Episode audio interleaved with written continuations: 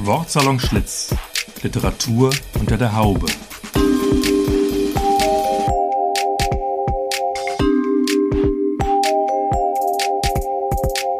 Ein Podcast über Literatur, Buch, Stadt und Szene aus dem ehemaligen Frisiersalon Schlitz in Frankfurt.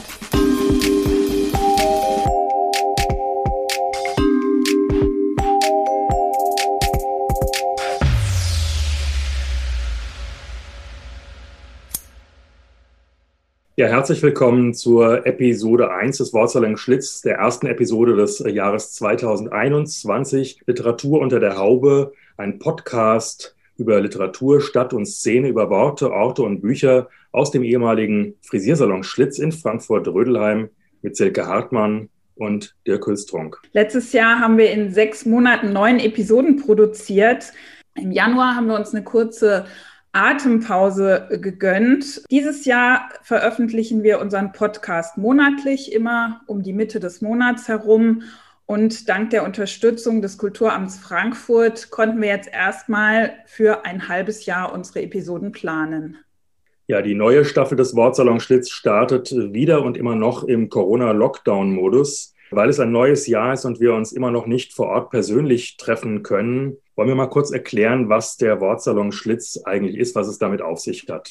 Ja, es ist sehr schade, dass wir nicht vor Ort sein können und unsere Gäste da empfangen können, denn der Salon Schlitz ist äh, ein ehemaliger Frisiersalon im Frankfurter Stadtteil Rödelheim. Den gibt es an dieser Stelle oder gab es vermutlich schon vor dem Zweiten Weltkrieg. Seit dem Tod der Friseurmeisterin steht er nun leer. Aber dieser Ort ist eine reine Zeitkapsel. Es finden sich da Dokumente äh, durch all die Jahrzehnte. Die Einrichtung aus den 70er und 80er Jahren ist weitgehend erhalten. Es gibt da diese wunderbaren großen Trockenhauben, ganz viele Waschbecken. Die neuen Besitzer des Hauses haben uns den Ort als Zwischennutzung zur Verfügung gestellt. Und an dieser Stelle möchten wir uns auch bei denen einmal ganz, ganz herzlich dafür bedanken. Was aber hat eigentlich ein Frisiersalon mit Literatur zu tun, könnte man fragen. Und unsere Vorstellung oder unser Erlebnis dort war auch, dass Frisiersalons natürlich immer auch Orte der Kommunikation sind, des Austauschs von, von Geschichten. Und wir wissen auch von diesem besonderen Ort, äh, dass der Salon Schlitz wirklich eine Art Nachbarschaft, Begegnungszentrum war. Besucher kamen dort regelmäßig hin, nicht nur zum Haare schneiden, sondern einfach um sich auszutauschen, um einen Kaffee zu trinken oder auch mal ein Gläschen Sekt, äh, was dort gerne ausgeschenkt wurde. Insofern glauben wir daher, dass ein Frisiersalon auch ein guter Ort für die Präsentation für Literatur ist, von Literatur ist, selbst wenn er wie jetzt nur virtuell vorhanden ist. Das heißt, wir müssen uns jetzt vorstellen, dass wir eigentlich in einem Frisiersalon sitzen unter Trockenhauben und Vorwaschbecken. Ja, und wir wünschen uns, äh, dass wir eines Tages, vielleicht sogar noch in diesem Jahr, auch Live-Podcast-Veranstaltungen äh, mit Publikum im Salon machen können. Das hatten wir uns eigentlich von Anfang an vorgenommen. Leider ist uns Corona da dazwischen gekommen. Aber bis dahin gibt es zum Beispiel schon mal eine Hörstation am Frisiersalon.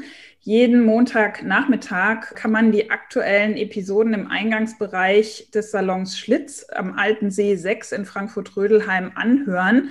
Man kann hören und man kann auch schauen, denn äh, wir bauen gerade im Schaufenster des Salons eine kleine Bibliothek mit den Büchern unserer Gäste beziehungsweise zu unseren Themen auf.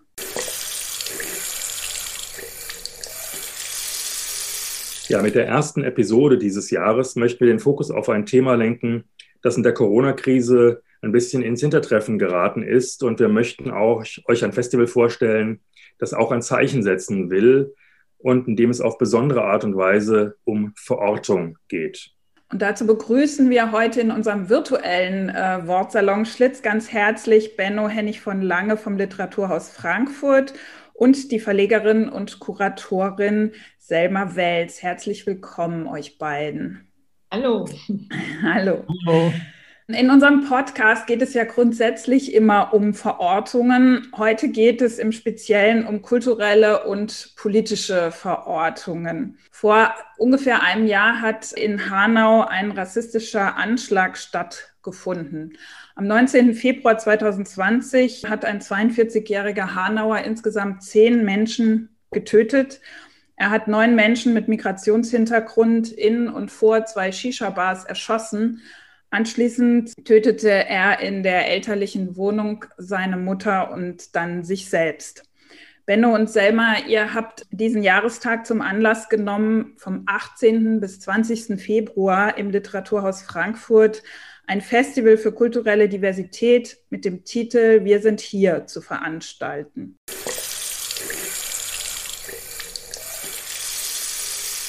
Bevor wir über das Festival sprechen, möchten wir euch aber kurz oder auch länger einmal vorstellen. Ich fange mal an mit Selma Welz. Selma, du bist eine mehrfach prämierte Verlegerin und hast den Binoki Verlag gegründet. Am besten erzählst du uns selber mal, um was es sich bei diesem Verlag handelt und äh, welches seine Schwerpunkte sind. Also ich habe im Jahr 2012 in Berlin den Menuki Verlag mitgegründet, gemeinsam mit meiner Schwester. Und zwar wichtig, dass wir ähm, türkische Autoren auf Deutsch veröffentlichen, dass wir die türkische Kultur direkt vermitteln können. Also dass man, dass man hier einfach türkische Autoren lesen kann, weil uns ist aufgefallen, obwohl so viele Menschen mit türkischem kulturellen äh, Hintergrund hier leben, sind die großen Verlagshäuser nicht so gewillt, dass türkische Autoren auf Deutsch erscheinen. Und ähm, somit haben wir unseren Schwerpunkt darauf gelegt, obwohl wir eigentlich auch gar nicht aus dieser Branche kommen. Also es war uns wirklich ein Herzensanliegen, das zu tun. 2012 zur Leipziger Buchmesse haben wir unser erstes Programm vorgestellt. Das waren damals vier Titel. Wir haben angefangen mit ein, zwei jungen Autoren, einer Autorin und ähm, einem Klassiker der türkischen Literatur. Somit stand so das erste Programm. Und also medial war das sehr interessant, dass zwei Schwestern so einen Verlag gründen, dass wir uns auch mit der türkischen Seite unserer Identität beschäftigen, dass wir auch, dass wir auch branchenfremd sind. Also dass wir, also diese, dieser Mut, einfach etwas, so etwas zu tun, so, so eine Unternehmung, äh, sich darauf einzulassen, das waren, glaube ich, so die Punkte, die am meisten interessiert haben. Wir haben tolle Literatur, wir haben junge Autoren, wir haben politisch engagierte Autoren, wir haben kritische Autoren oder eben auch Klassiker. Bis 2020 haben wir den Verlag geführt. Seit Ende 2019 lebe ich jetzt in Frankfurt mittlerweile. Den Benno kenne ich ja schon seit, ich glaube, 2013, 14. Da war er mit, da war das Literaturhaus Frankfurt hat einen Ausflug nach Berlin gemacht und ähm, genau. Und da haben wir uns, glaube ich, im Literaturhaus Berlin oder so irgendwo da am und 2014 stand ich dann auch tatsächlich eins, eines unserer Werke auf der Hotlist der jungen Verlage, der unabhängigen Verlage. Und da stand ich dann auch erstmals auf der Bühne des Literaturhauses Frankfurt am Main. So und äh, genau, so hat sich, äh, so hat man sich kennengelernt und so hat man sich ähm, irgendwann auch, auch, mal zusammengesetzt, als dann kam, okay, ich bin in Frankfurt.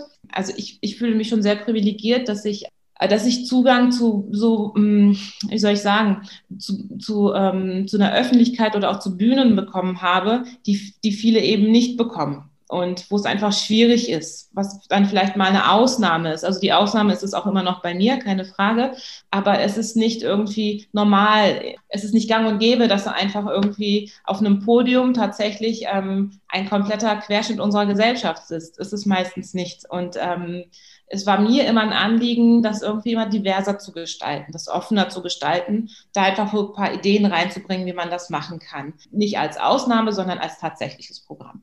Du hast ja auch 2018 nach den rassistischen Ausschreitungen in Chemnitz den Hashtag Vielfalt durch Lesen ins Leben gerufen. Worum ging es da? Also aus meiner Erfahrung, ähm, was Literatur tatsächlich bewirken kann, dass es irgendwie dem Leser neue Welten eröffnen kann, war für mich einfach wichtig zu sagen, okay, was bringt mich weiter? Was sollte ich lesen? Was sollte ich lesen, um weltoffener durchs Leben zu gehen, um, um toleranter durchs Leben zu gehen? Was, was brauche ich, um, um einfach ähm, eine andere Weltanschauung vielleicht auch ähm, zu haben, um, um, um die Schubladen, um, um Stereotype in meinem Kopf einfach abzubauen, um äh, nicht immer nur in Schubladen zu denken. Und zuerst war Chemnitz und dann habe ich darüber nachgedacht, was, was ich, wenn jeder in seinem Bereich etwas tun würde, was könnte ich tun? Ich könnte zum Beispiel sagen, okay, lest dieses Buch, das bringt euch irgendwie weiter, das erweitert euren Horizont. Und dann habe ich so drüber nachgedacht, was habe ich denn alles gelesen? Was, was würde ich denn jetzt in dem Fall weiterempfehlen? Was, was könnte denn helfen, um auch mal andere Perspektiven kennenzulernen, um sich auch mal in andere Lebenswirklichkeiten einfinden zu können? Und so kam halt die Idee mit dem Hashtag Vielfalt durch Lesen. Also ich wollte tatsächlich die bunteste Literaturliste Deutschlands im Internet sichtbar machen Dann habe hab ich einfach auch so Botschafter gefunden, die einfach mitgemacht haben, die Aktion toll fanden, haben gesagt, okay, ähm, wir stellen das jetzt mal vor. Wir stehen auch da mit unserem Gesicht dahinter und mit unserem Namen und mit den Büchern, die wir vorstellen. Und tatsächlich wird dieser Hashtag, der hat sich mittlerweile echt etabliert. Ich weiß nicht, wie viele tausende Beiträge es schon dazu gibt. Ich weiß so, also was ich auch eingangs gesagt habe, wenn jeder so in seinem Bereich überlegt, was, was kann ich denn dafür tun, dann sind es meistens Kleinigkeiten, aber in der Summe ist es dann halt schön. Ja, das ist ja, glaube ich, auch unser Ansatz hier, ähm, möglichst vielfältige Literatur auch vorzustellen und nicht nur Literatur, sondern auch Akteure der Literaturszene, wie ihr es ja eben auch seid. Das gehört ja auch noch dazu. Und da gehören natürlich auch äh, Menschen wie Benno dazu. Benno Hennig von Lange, herzlich willkommen auch hier im Wortsalon Schlitz. Nach meinem Eindruck bist du ja eher so jemand, der oft ein bisschen im Hintergrund agiert. Du arbeitest im Literaturhaus Frankfurt. Kannst du mal ein bisschen erklären, was dort deine Aufgabe ist, was eigentlich deine Hauptbeschäftigung äh, ist? Ja, das mache ich gerne. Also ich bin seit ähm, inzwischen neun Jahren ziemlich genau auf den Tag im Literaturhaus. Ich habe vorher bei Verlagen gearbeitet, habe Theaterwissenschaften studiert, also hatte immer schon auch so ein bisschen so so ein äh, Draht zur, zur Bühne, zur Präsentation, zu Texten, die äh, nicht nur gelesen werden, sondern eben auch irgendwie gehört werden oder performativ ins Spiel gebracht werden. Seit neun Jahren bin ich am Literaturhaus. Ich habe hier zunächst Finanzen und Verwaltung gemacht, nachdem ich vom Verlag kam und habe dann 2014 die Stelle übernommen, die zur, zu 50 Prozent ähm, junges Literaturhaus bedeutet. Also das heißt, ich darf mich, glaube ich, Leiter des jungen Literaturhauses Frankfurt nennen so diese anderen 50 Prozent ist sozusagen die Programmarbeit zusammen mit dem Leiter des Literaturhauses, mit Hauke Hückstedt. Also da äh, arbeiten wir ganz eng, was die, was die Planung äh, der normalen, sage ich mal, Abendveranstaltungen hier im Literaturhaus angeht. Das sind also die, die sogenannten Wasserglaslesungen. Da entscheiden wir oft zusammen. Wir haben, arbeiten aber auch ganz äh, eng zusammen, wenn es um Projekte geht. Ob das jetzt Literatur in einfacher Sprache ist, ob das die acht Visionen sind zum Beispiel, äh, wo wir auch mit Silke zusammengearbeitet haben. Und dann überlege ich natürlich auch immer die ganze Zeit, was was kann man noch machen oder was möchte ich noch machen? Als ich äh, eben Selma letztes Jahr getroffen hatte, da haben wir uns angeguckt und äh, durch, es durchzuckte uns irgendwie, wir müssen was zusammen machen. Das heißt, ihr habt ja sowieso quasi gemeinsame Wurzeln in der Verlagsgeschichte, wenn du da selbst eben auch aus dem äh, Verlagswesen ja natürlich kommt. Was ist denn so dein persönlicher äh, Ansatz für Literatur? Was ist die Literatur, die dich begeistert? Ich bin begeistert von von Kinder- und Jugendbuchautorinnen wie, äh, wie Jason Reynolds, wie Angie Thomas, wie Alex Wheatle. Ich war begeistert, als ich gesehen habe, da kommt ein Buch von Fatma Aydemir, die ich vorher nicht kannte natürlich, aber dort dachte ich, okay, hier ist, hier passiert was. Hier geht es um die Situation, um das Aufwachsen in, in Deutschland da äh, sozusagen habe ich eine große Sehnsucht danach gehabt, mit literarischen Mitteln ähm, davon zu erzählen, wie, wie es ist, aufzuwachsen in Deutschland, was man hier erlebt, wenn man, wenn man ähm, als, als fremd wahrgenommen wird, wenn man in der Schule, in der, bei der Arbeit, ähm, äh, auf der Straße, im Supermarkt nicht die gleichen Privilegien hat wie, wie alle anderen oder die gleichen Möglichkeiten hat, durch den Namen aussortiert wird und so weiter. Ähm, und äh, das sind in der Kinder- und Jugendliteratur häufig eher Bücher, die sozusagen eine, eine positive Geschichte erzählen wollen und, und äh, eben auch äh, eine, eine äh, wirklich über Jahrzehnte ja, äh, schmerzliche, schmerzliche Lücke schließen wollen. Bei Jason Reynolds hat es zum Beispiel sehr explizit gesagt, ich wollte Bücher schreiben, die ich selbst als Kind äh, gerne gelesen hätte. Ich konnte mit Literatur nichts anfangen, weil es in den Büchern nie um mich ging. Diese, diese Perspektive, die nimmt, die nehmen immer mehr ähm, AutorInnen in Deutschland ein, beziehungsweise werden sie jetzt endlich sichtbar. Es gab sie ja schon über Jahre und Jahrzehnte auch in Deutschland. Und endlich äh, findet das auch im Markt statt. Und das ist was, was mir sehr viel bedeutet, was mir sehr viel gibt und äh, was ich sehr gerne lese und was ich unbedingt eben auch hier im Literaturhaus präsentieren möchte, dem ich Platz geben möchte.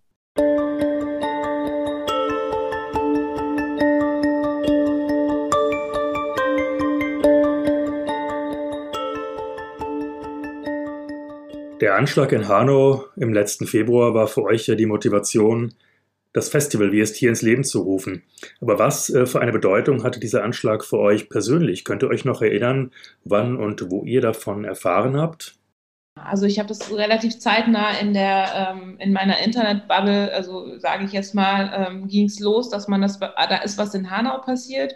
So ganz richtig äh, so zeitlich und ordentlich verorten konnte ich das noch gar nicht, weil ich war noch relativ neu in Frankfurt. Also das ist wirklich so direkt vor meiner neuen Haustür quasi passiert. Das habe ich, äh, da ich so wie, ja, Hanau, da ist, ist es doch gleich hier, da fährt man noch mit der S-Bahn hin. So, ne? Also das war so dieses ähm, erstmal kapieren, was, was ist hier gerade, was passiert hier gerade und ich, also ich weiß, dass ich, ähm, ich war geschockt. Also dass auch in dieser, in dieser kompletten Woche, also da haben sich so die Ereignisse sowohl privat als auch in der Welt, als auch gesellschaftlich so gehäuft. Also es war einfach ein Schock nach dem anderen. Und dann Hanau war wirklich tatsächlich so die Krönung, wo ich dachte, was ist jetzt hier los? Was passiert hier gerade? So. Aber tatsächlich, wenn man sich ähm, auch damit beschäftigt, wenn man auch davon ähm, auch mehr betroffen ist, dann ähm, ist es auch gar nicht so ähm, überraschend, dass das passieren kann. Mhm. Für viele war es jetzt, also ich sage das für viele, damit meine ich die Mehrheitsgesellschaft, war so, oh, wie, wir haben hier ein Problem, wir haben hier ein Rassismusproblem, wir haben hier rechten Terror. Ja, haben wir und haben wir schon sehr lange.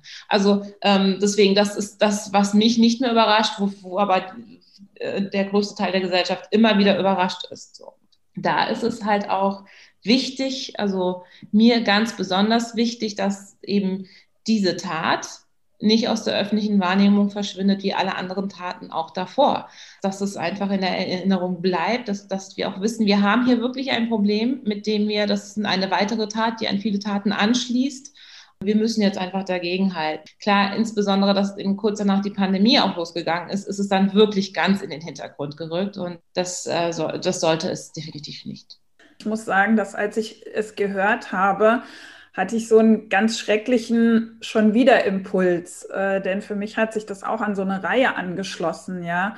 Es gab die Mordserie des NSU, dann München 2016, dann Halle äh, und dann Hanau und das alles dann noch grundiert mit dem NSU 2.0. Es, es war für mich auch so eine äh, so eine ganze Abfolge von Ereignissen, wie soll ich sagen, es hat als einzigartiges Ereignis bei mir nicht die anderen äh, ausgestochen oder so, sondern das war wirklich so ein Oh Gott.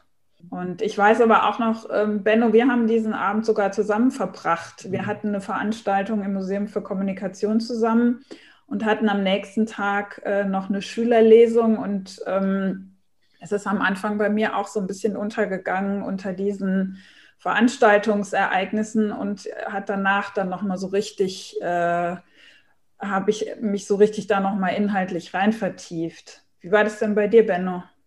Ja, also genau, wie du gerade gesagt hast, wir, wir hatten am Abend, ähm, also äh, bis kurz vor der Tat wahrscheinlich äh, zusammen die Veranstaltung und am nächsten Morgen haben das die gleichen AutorInnen nochmal hier im Literaturhaus mit, mit äh, Jugendlichen zusammengebracht. Äh, das das ähm, hat mich natürlich beschäftigt, aber ich habe ich hab Hanau mitbekommen, aber mehr so als ähm, als krasse Nachricht, die ich jetzt erstmal so gar nicht, also natürlich, ich wusste, okay, ähm, da, da sind gerade Menschen gestorben, hier in Hanau, ein paar Kilometer von da, wo ich, wo ich lebe, wo ich jetzt gerade bin.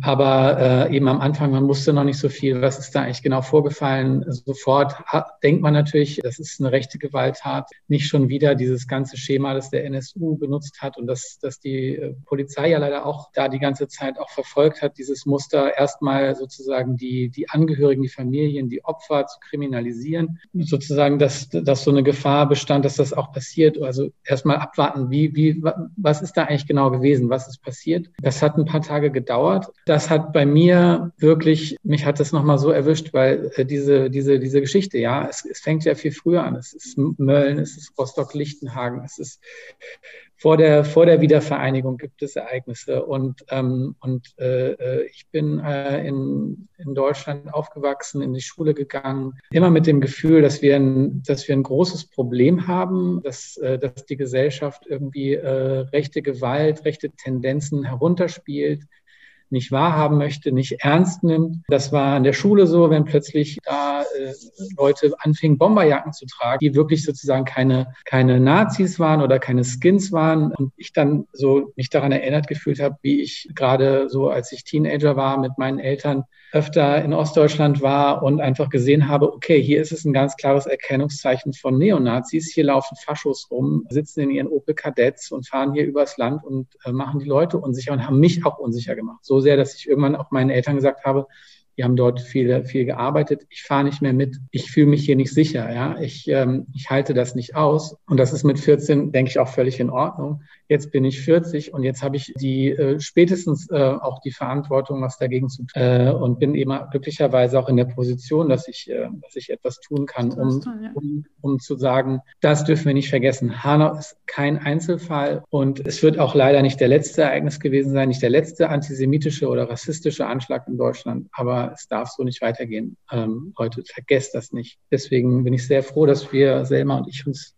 eben zusammengefunden haben, wirklich, und gesagt haben, wir wollen das zusammen machen und zusammen das sagen und zum Ausdruck bringen. Ja, komischerweise ähm, habe ich sogar noch eine ganz gute Erinnerung an diesen Tag, weil ich bin an diesem Tag nach Berlin gefahren zu einem Auftritt, kam abends in Berlin an, musste noch einen Augenblick in ein Café gehen, bevor meine Gastgeber ähm, in die Wohnung kam, um mir aufzumachen und habe da meinen Laptop aufgeklappt und äh, halt geguckt, was irgendwie so los ist. Und da ploppte halt diese Nachricht auf. Natürlich konnte ich das auch erstmal nicht so ganz einschätzen, was da wirklich war, aber es war schon gleich das Gefühl, oh Gott, das ist jetzt wirklich das Ereignis, was wir auch schon lange erwartet haben, dass es passieren könnte, dass es passieren wird. Und natürlich war das Schockierende vor allem auch die Größenordnung. Also es war ja schon eine Größenordnung, die äh, eigentlich vieles übersteigt, was wir bisher hatten. Aber natürlich gab es eben schon die Erwartung, wie ihr alle schon gesagt habt, es ist eine Reihe gewesen. Das heißt, es war anzunehmen, irgendwann wird sowas äh, passieren.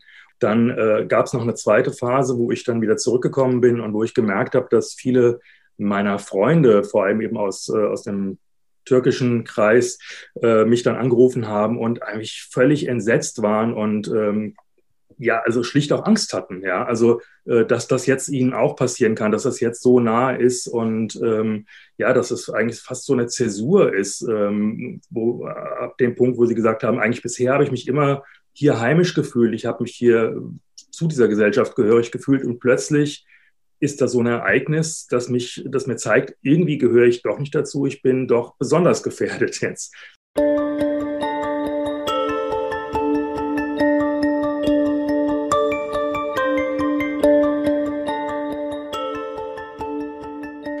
Kommen wir doch jetzt mal zu eurem Festival. Selma, was sind denn die grundlegenden Fragestellungen, unter denen ihr dieses Festival konzipiert habt?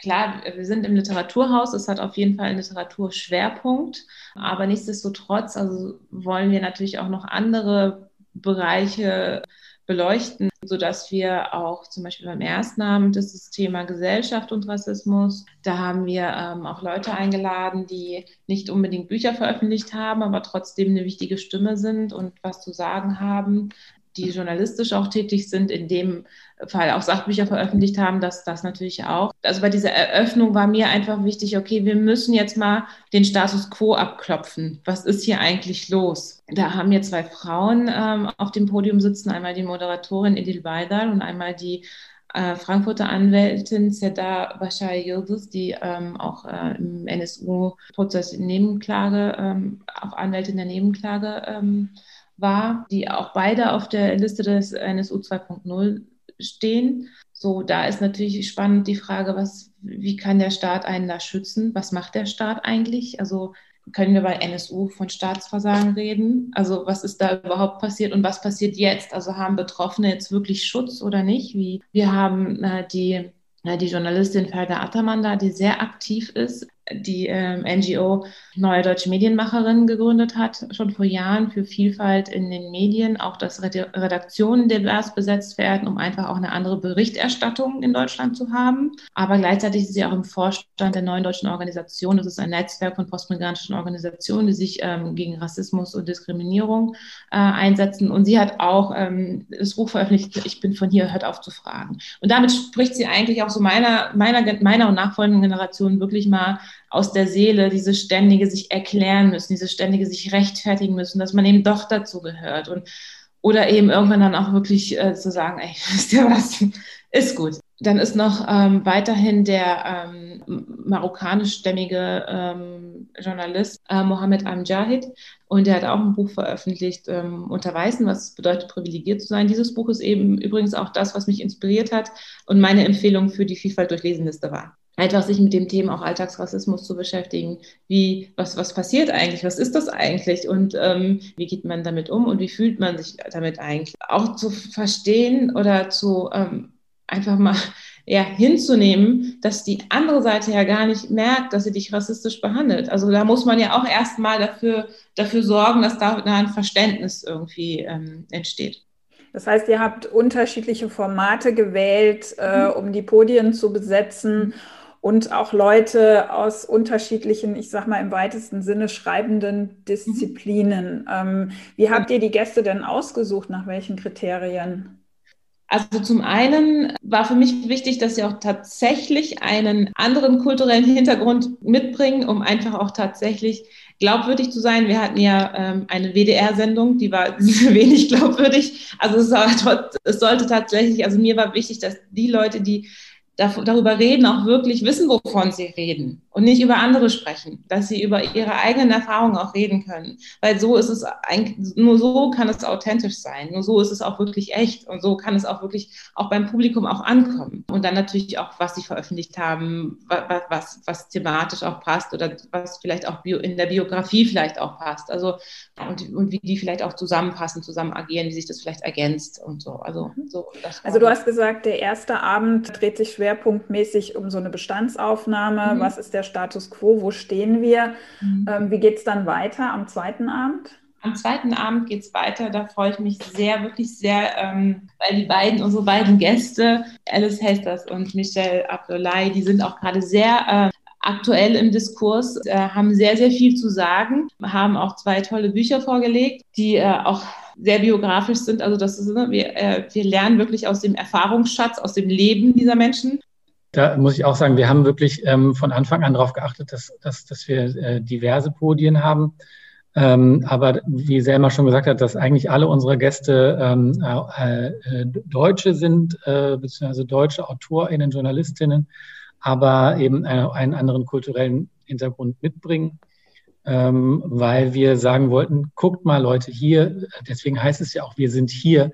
Äh, unsere Gesellschaft ist äh, äh so divers. Äh, wir haben so viele tolle ähm, AkteurInnen, AutorInnen, JournalistInnen inzwischen in Deutschland mit einem die, die als Fremde nach wie vor gelesen werden, die, die migrantisch gelesen werden, ähm, die äh, Migrationsgeschichte äh, haben, postmigrantisch sind, dass wir ein ganzes Festival mit solchen tollen Gästen besetzen können. Und wir wollen eben nicht die, das übliche Fernsehformat, was wir jetzt beim WDR wieder gesehen haben, die es ja gut noch nicht mal geschafft haben, äh, irgendjemanden, ähm, der sozusagen aus erster Hand über Rassismus äh, berichten kann, einzuladen. Und ich, ich glaube, das Fernsehformat an sich kann man auch sehr äh, in Frage stellen, aber ähm, tatsächlich äh, hätten, hätte ich nicht damit gerechnet, dass, dass äh, in der, im öffentlich-rechtlichen Rundfunk im Jahr 2021 nochmal so eine Sendung äh, ausgestrahlt wird, die wirklich zeigt, hier wurde gar nichts kapiert, hier wurde nichts verstanden, hier wird Rassismus einfach nur perpetuiert und ähm,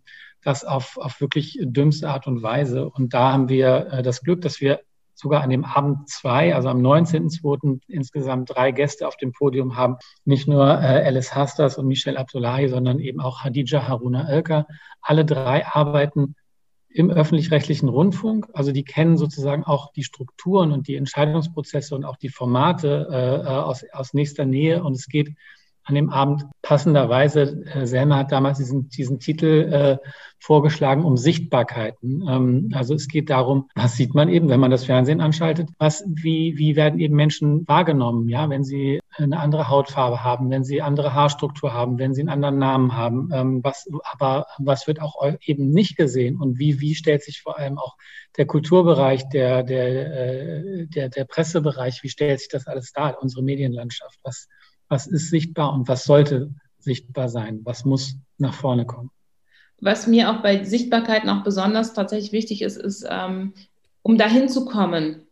Das hat die beiden sicherlich sehr, sehr viel mehr Anstrengung gekostet als hätten sie, als wenn sie einen anderen Namen und so weiter und so fort gehabt hätten. Wird viel an der Herkunft ausgemacht, wie schwer wir es haben, hier auch in der Gesellschaft, um einfach voranzukommen. Wenn, wenn ich sehe, da hat es jemand geschafft mit einem anderen Background, dann weiß ich persönlich, weil ich, ich auch aus meiner eigenen Erfahrung weiß, wie schwer das ist, dass ich es öfters schwieriger habe oder ähm, oder ich weiß, hätte ich eine andere Voraussetzung, wäre ich schon heute wo ganz anders oder eine andere Biografie wäre ich heute schon wo ganz anders, dann finde ich das total spannend, auch solche, solche, ich sage jetzt mal, Role Models kennenzulernen.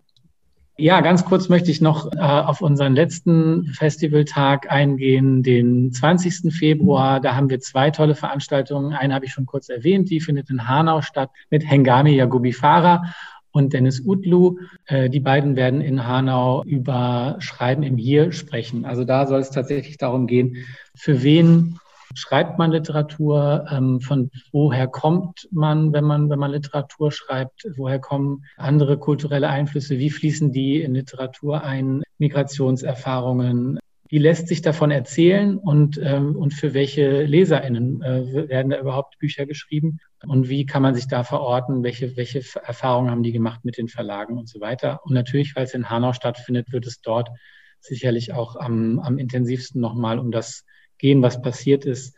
Dennis Utlu hat direkt nach dem Anschlag ähm, eine, eine wirklich bewegende Reportage geschrieben für den Spiegel die auch noch zu finden ist, empfehlen Selma und ich unbedingt nochmal zu lesen. Dann wird es abends am 20. hier im Literaturhaus dann wieder auch um das Thema Schreiben im Hier gehen mit einem etwas anderen Podium. Da ähm, kommen Fatma Eidemir, Max Czolek und äh, Ronja Othmann zusammen, äh, die mit dem Schriftsteller und Philosophen Senturan Bhattacharya dann eben auch über das über, ein, über ähnliche Fragestellungen, also über worüber möchte ich schreiben, für wen schreibe ich, welchen Einfluss kann das, was ich tue, sozusagen auch auf Gesellschaft haben. Da wird es also nochmal richtig literarisch und zum Abschluss gibt es noch Comedy von Benaisa Lamrubal äh, und ähm, somit hoffen wir, dass wir dieses, diese auch schweren Themen äh, äh ein bisschen mit, mit kleiner Unterhaltung und äh, äh Humor am Ende beenden können.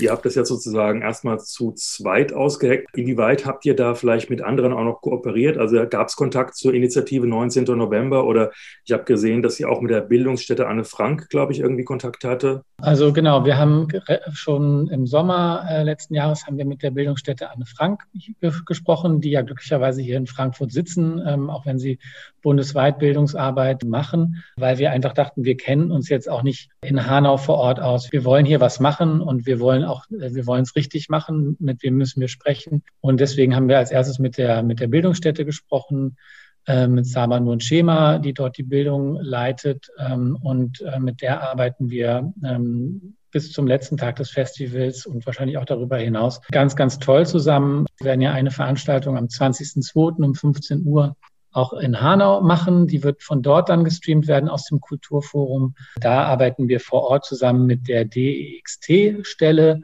in Hanau, die, die bei der Stadt angesiedelt ist, also die sich tatsächlich für Extremismusprävention einsetzt. Jetzt ist das ja doch ein sehr emotionales und sensibles Thema auch. Und für euch ja im Literaturhaus vielleicht auch ein ganz kleines bisschen ein neues Thema, zumindest die Art und Weise, wie es jetzt äh, angeht. Da kann man sich vorstellen, dass es sehr viele unterschiedliche Ansprüche gibt, äh, auch gerade was das Thema Diversität betrifft, irgendwie, wie man das abbilden kann und muss. Wie geht ihr mit diesen vielen Ansprüchen um? Habt ihr da nicht Angst, dass dann doch irgendjemand ankommt und sagt, hallo, aber ich bin da jetzt nicht mhm. repräsentiert worden? Natürlich. Also wir haben auch Kontakt versucht aufzunehmen zur, zur Initiative 19. Februar.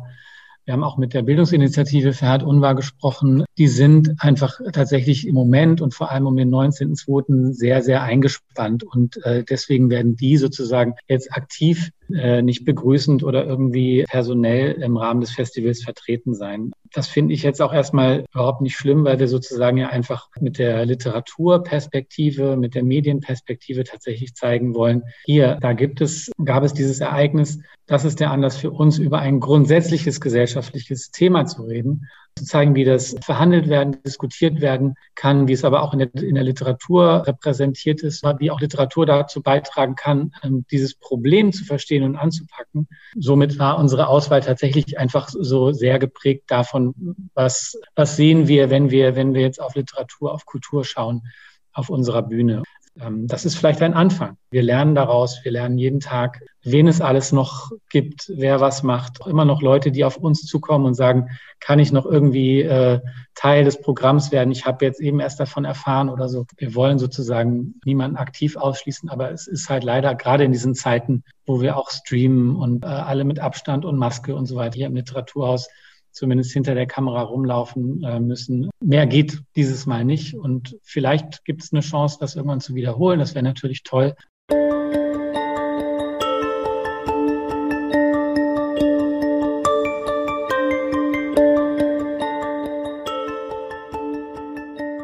Sprechen wir doch mal kurz über die grundsätzliche Besetzung von Podien jetzt abseits dieses Festivals. Wer, wer hat überhaupt die Deutungshoheit? Wer soll sprechen? Wer soll repräsentieren? Und wie werden Podien besetzt? Und meine Frage ist, ob es nicht eine sozusagen Pflicht aller Veranstalter ist, grundsätzlich Podien divers zu besetzen das ganze Jahr über. Und zwar nicht nur die Debattenpodien, in denen um, um Themen gesprochen wird, sondern auch äh, durchaus die, die ganz normalen, du hast es vorhin so genannt, Benno Wasserglas-Lesungen, mhm. einfach um die ganze Vielfalt äh, zu zeigen.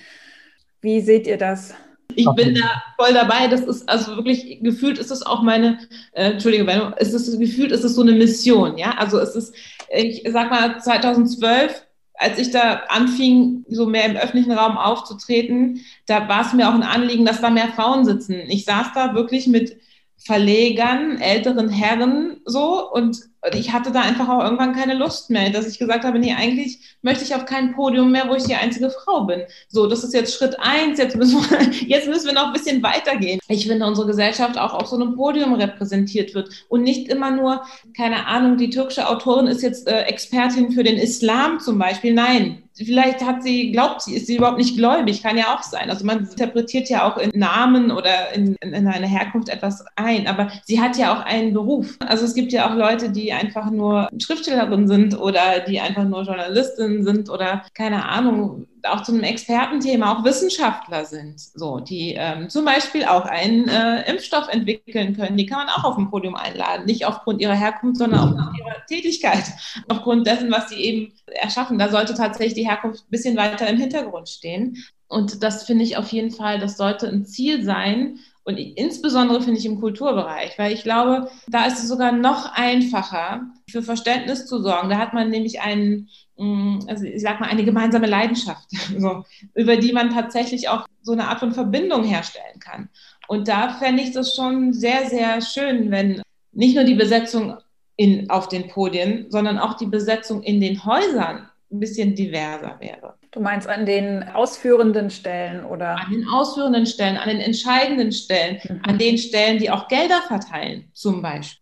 Jetzt muss man aber doch sagen, dass sich das in den letzten Jahren ja doch ein bisschen verändert hat auch. Also wenn man das jetzt mal in den letzten 20, 30 Jahren beobachtet hat, ist es ja schon deutlich äh, diverser geworden in, in, in vieler Hinsicht. Also wie sie, seht ihr das oder wie siehst du das, äh, Selma? Was kann man noch tun oder was fehlt quasi noch? Was muss man machen, um diese Vielfalt noch weiter zu stärken? Also äh, reicht es jetzt einfach zu sagen, wir wollen mehr oder muss es äh, da irgendwelche Regeln, vielleicht sogar Quoten geben? Ja, ähm, also ich, tatsächlich wäre ich auch für eine Diversitätsquote. Also dafür bin ich ja. haben, weil anders sehe ich das nicht. Äh, es geht, anders wird es, glaube ich, nicht gehen, weil das ist jetzt auch, das ist jetzt eine einmalige Sache das ist dieses Festival, das ist mir bewusst. Hm. Im Idealfall wäre das einfach so und man müsste gar nicht darüber sprechen. Diese Veranstaltungen, die im Kulturbereich stattfinden oder auch dieses Festival, wer sind die Adressaten? Wer schaut sich das an? Bewegen wir uns da nicht auch in so einer Bubble, äh, so ein bisschen nach dem Motto Preaching to the Converted? Kommt das da an, wo es vielleicht auch hin soll?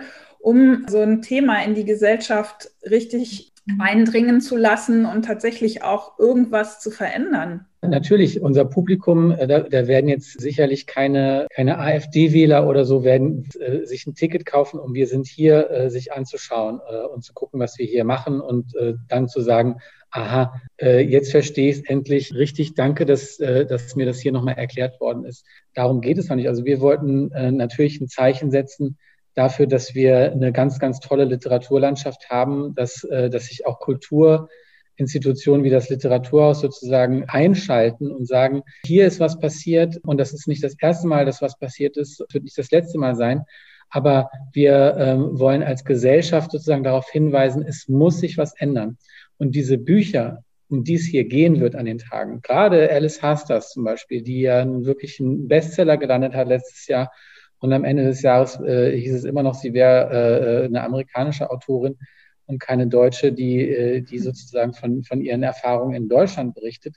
Diese Bücher sind Möglichkeiten tatsächlich zu lernen, sich nicht provozieren lassen zu müssen, wenn man, wenn man auch 2021 immer noch denkt, das N-Wort ist in Ordnung zu verwenden. Andere Worte, die jetzt zum Beispiel in der, in, äh, um die es in der WDR-Sendung ging, ja, was, was einfach äh, was nicht mehr geht, wo, wo, wo man eigentlich sagen kann, wir können alle wissen, dass diese Worte beleidigend sind, dass diejenigen, die sich davon diskriminiert fühlen, äh, wenn solche Worte verwendet werden, dass das ausreicht, um sie nicht mehr zu verwenden. Dass, es, dass wir gesellschaftlich weitergekommen sind um, und äh, es in Ordnung ist, dass sich unsere Sprache jetzt wandelt weil wir nicht wollen, dass sich Menschen ausgeschlossen fühlen, verletzt fühlen, diskriminiert werden. Und diese Bücher geben, diese, geben die Möglichkeit zu verstehen, wie es ist, in Deutschland aufzuwachsen, wenn man, äh, wenn man anders aussieht, wenn man woanders herkommt, wenn man einen anderen Namen hat. Und natürlich auf Ämtern, ich, ich, ich schwöre es dir, Dirk, ja, die Polizei, ja, Racial Profiling ist nach wie vor ein Problem. Auch wenn sich vielleicht schon viele gute Dinge getan haben, ja, aber das sind so kleine Schritte und äh, wir müssen noch ganz, ganz, ganz viel weiterkommen als Gesellschaft und, ähm, und viel mehr ändern. Äh, und das ist nicht bequem. Das ist für jeden Einzelnen, auch für mich, nicht bequem. Aber das ist der beste Weg für uns alle.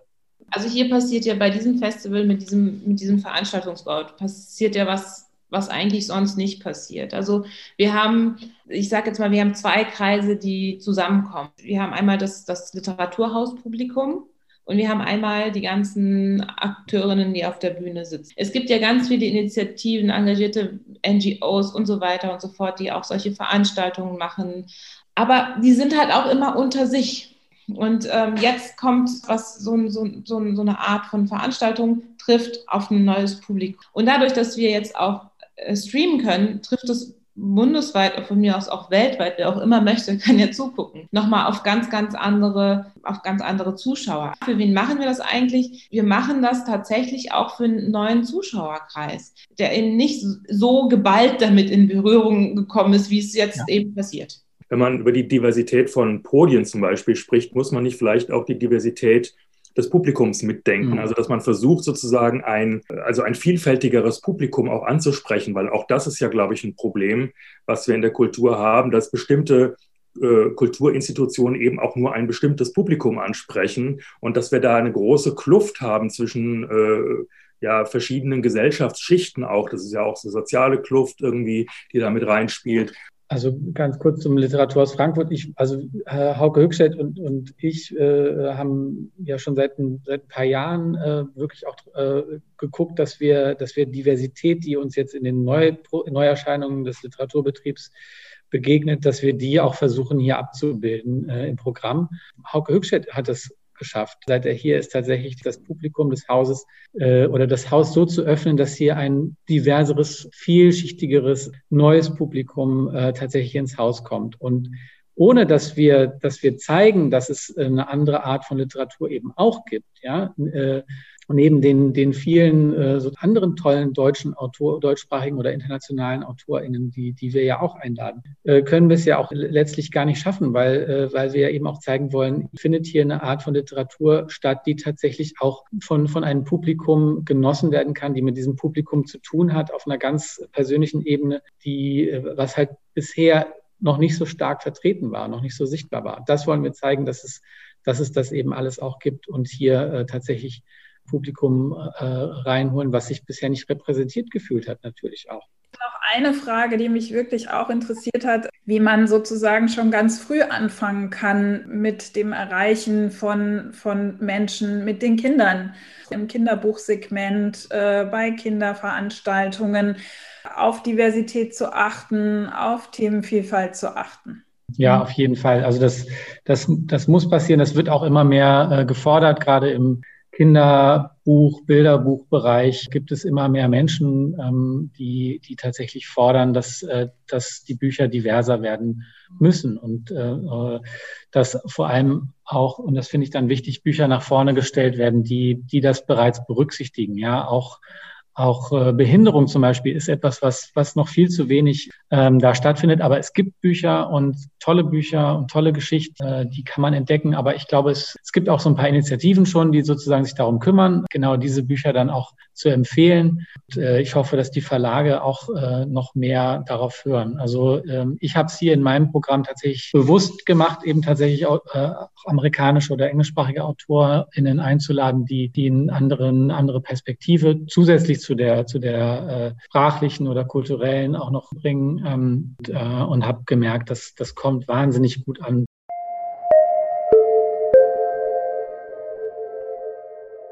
Aus dem Regal gezogen. Ja, eine Rubrik, die da lautet aus dem Regal gezogen. Und äh, da stellen wir und unsere Gäste oder unsere Gäste und wir immer Bücher zu dem Thema der Sendung vor. Selma, was hast du uns mitgebracht? Also, ich habe mitgebracht, da schlägt natürlich das ähm, Verlegerinnenherz, ja, und da habe ich mitgebracht, Entschuldigung, es sieht ja keiner, wir sehen uns ja, man hört uns ja nur, ich muss hier kein Buch in die Kamera halten, oh Gott. Also Kannst es für uns in die Kamera halten? Wir ja, habe ich ja schon. Ich habe mitgebracht von Emma Salves Junge Verlierer.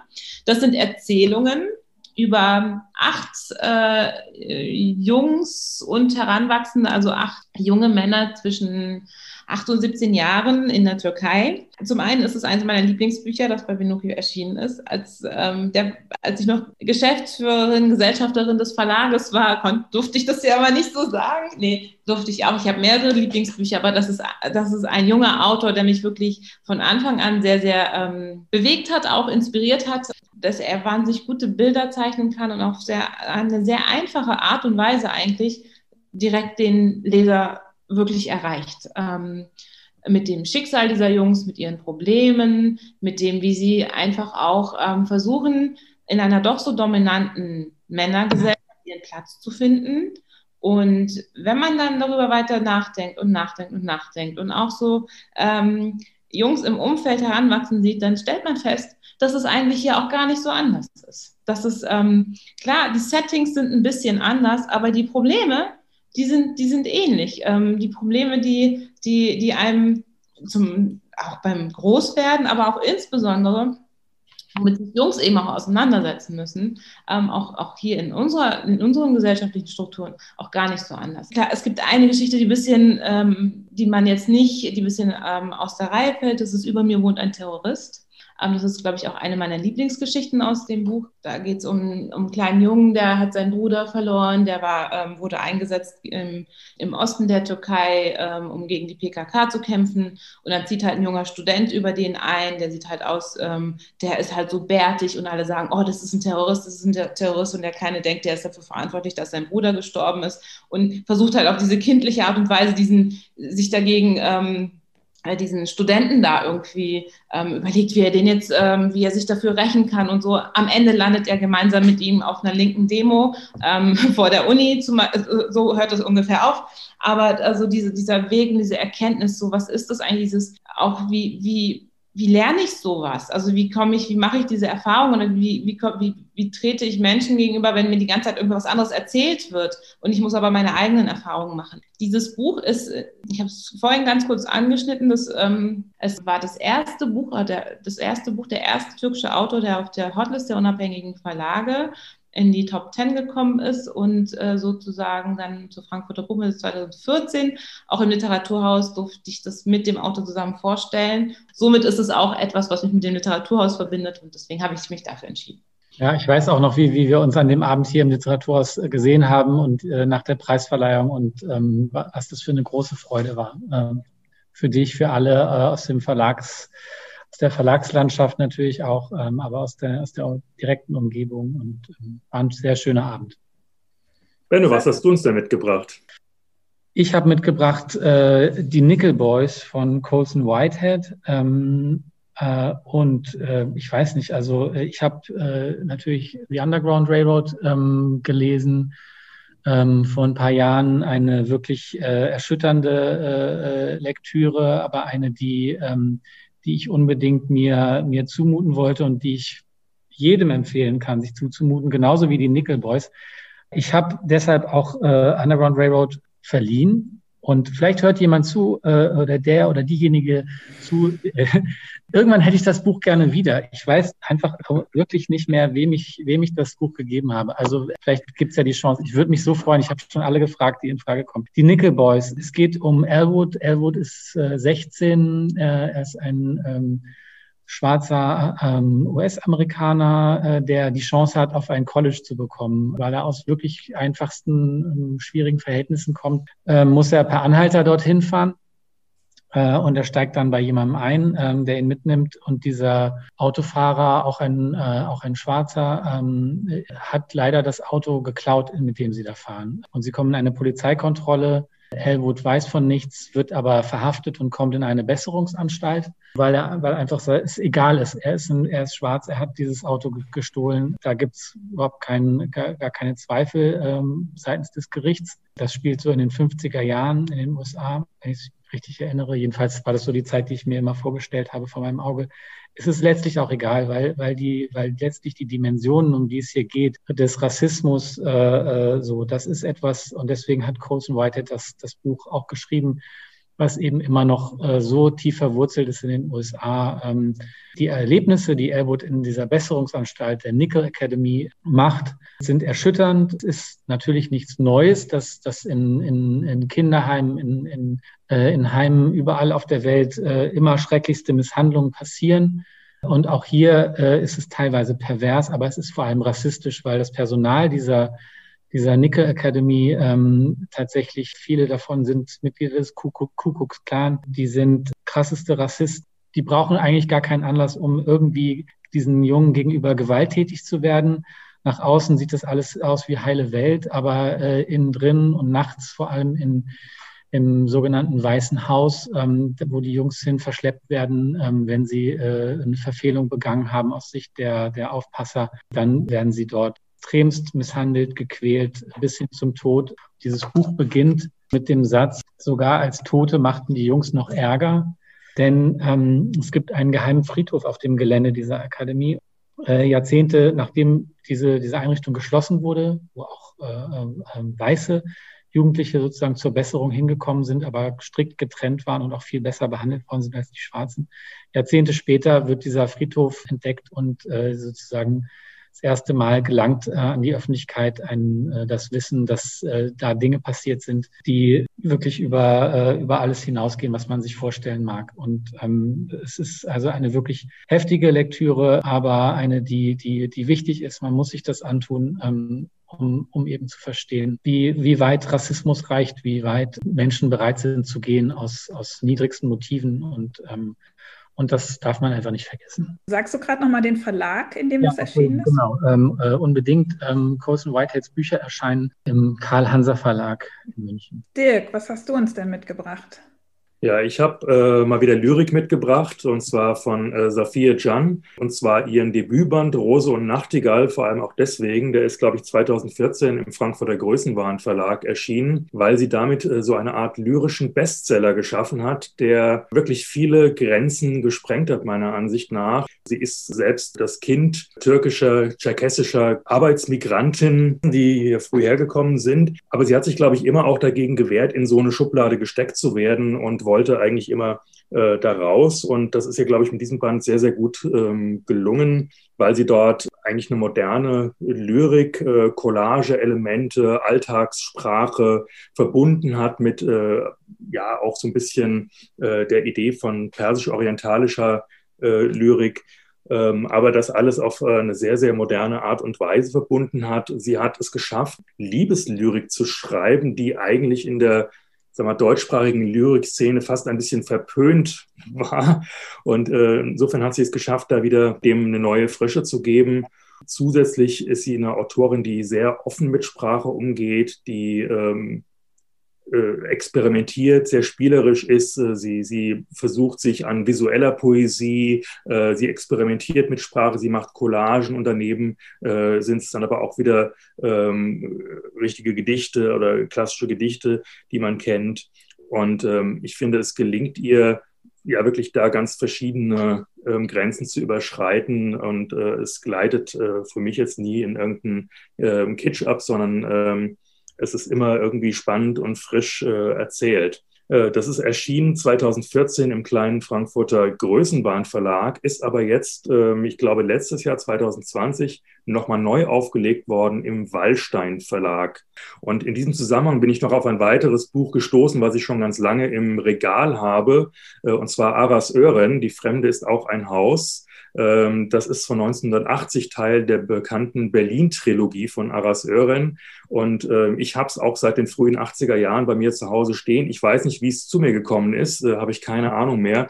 Äh, jetzt beim Nachlesen muss ich aber sagen, ich finde es nach wie vor ein absolut äh, faszinierende äh, lyrischen Text, ähm, der tatsächlich als einer der ersten diese andere Perspektive eingebracht hat äh, von Menschen, die hier als Arbeitsmigranten hergekommen sind. Und man hat wirklich äh, doch ein bisschen verstehen können, wie dieses Leben dann aussieht, was für uns Kartoffeln sozusagen sehr, sehr fremd war am Anfang. Und er hat aber es geschafft, auf eine Sprache zu bringen, die doch sehr, sehr verständlich ist, sehr, sehr selbstironisch auch, ähm, sehr witzig teilweise und sehr, sehr treffende Beschreibung. Ich finde, das ist heute absolut noch lesenswert und auch das ist, glaube ich, äh, neu aufgelegt worden und zwar im Verbrecherverlag. Ähm, auch, ich glaube, 2019 oder 2020 ist die gesamte Berlin-Trilogie von Aras Ören zu seinem 80. Geburtstag, glaube ich, äh, nochmal neu herausgekommen und ich finde das äh, nach wie vor absolut ähm, lesenswert.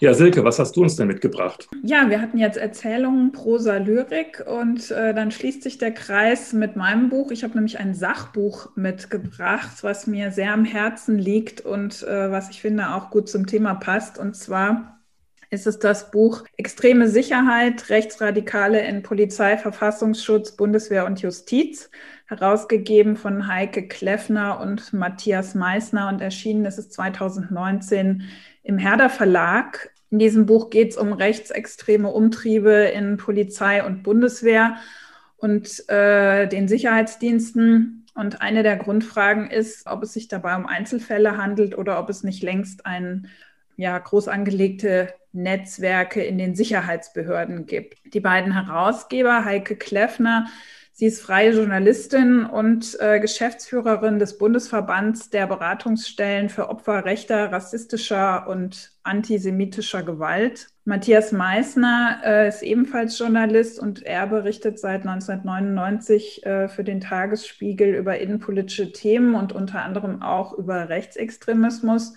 Die beiden haben auch schon mehrere Bücher gemeinsam herausgegeben. Hier haben sie jetzt einen Band äh, zusammengestellt, in dem sich zahlreiche investigative Journalisten erstmals systematisch mit dem Thema Rechtsextremismus in den Sicherheitsdiensten auseinandersetzen. Das Vorwort äh, zu diesem Buch hat äh, Seda Bashar Yildiz geschrieben, die, von der wir ja vorhin schon gehört haben, die als Anwältin in den NSU-Prozessen auftrat und die eben seit 2018 Drohschreiben des NSU 2.0 erhält. Ich bin ja Teil des äh, Open Books Festival Teams und koordiniere da das Sachbuchprogramm. Und ähm, wir hatten 2019 die beiden Herausgeber und äh, Seda Bashar Yildiz zu Gast bei Open Books. Und das war eines äh, meiner beeindruckendsten Veranstaltungen, die ich wirklich je hatte. Und äh, kann dieses Buch wirklich jedem nur ans äh, Herz legen. Das ist ein, ein ganz tolles, ein ganz toller Band. Seda Bashar Yildiz wird ja auch zu Gast bei eurem Festival sein.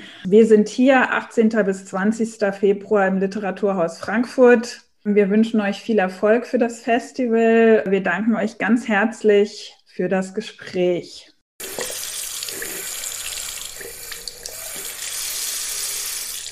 Diese Episode von Wortsalon Schlitz wurde euch präsentiert von der Külstung und Silke Hartmann. Wir bedanken uns beim Kulturamt Frankfurt für die freundliche Unterstützung. Neue Episoden gibt es einmal monatlich unter dem Titel Wortsalon Schlitz auf unserem Blog bei Podigy sowie bei Apple Podcasts, Spotify und weiteren Podcast-Plattformen. Auf unserer Facebook-Seite Wortsalon Schlitz könnt ihr uns Likes und Kommentare hinterlassen. Unser nächster Gast ist der Lyriker, Theologe und seit kurzem auch Tattoo-Spezialist Paul Henry Campbell. Mit ihm werden wir über Körper, Kunst und Poesie sprechen. Und jetzt bleibt uns nur noch, uns aus dem virtuellen Wortsalon Schlitz zu verabschieden. Vielen Dank. Tschüss. Ja, tschüss.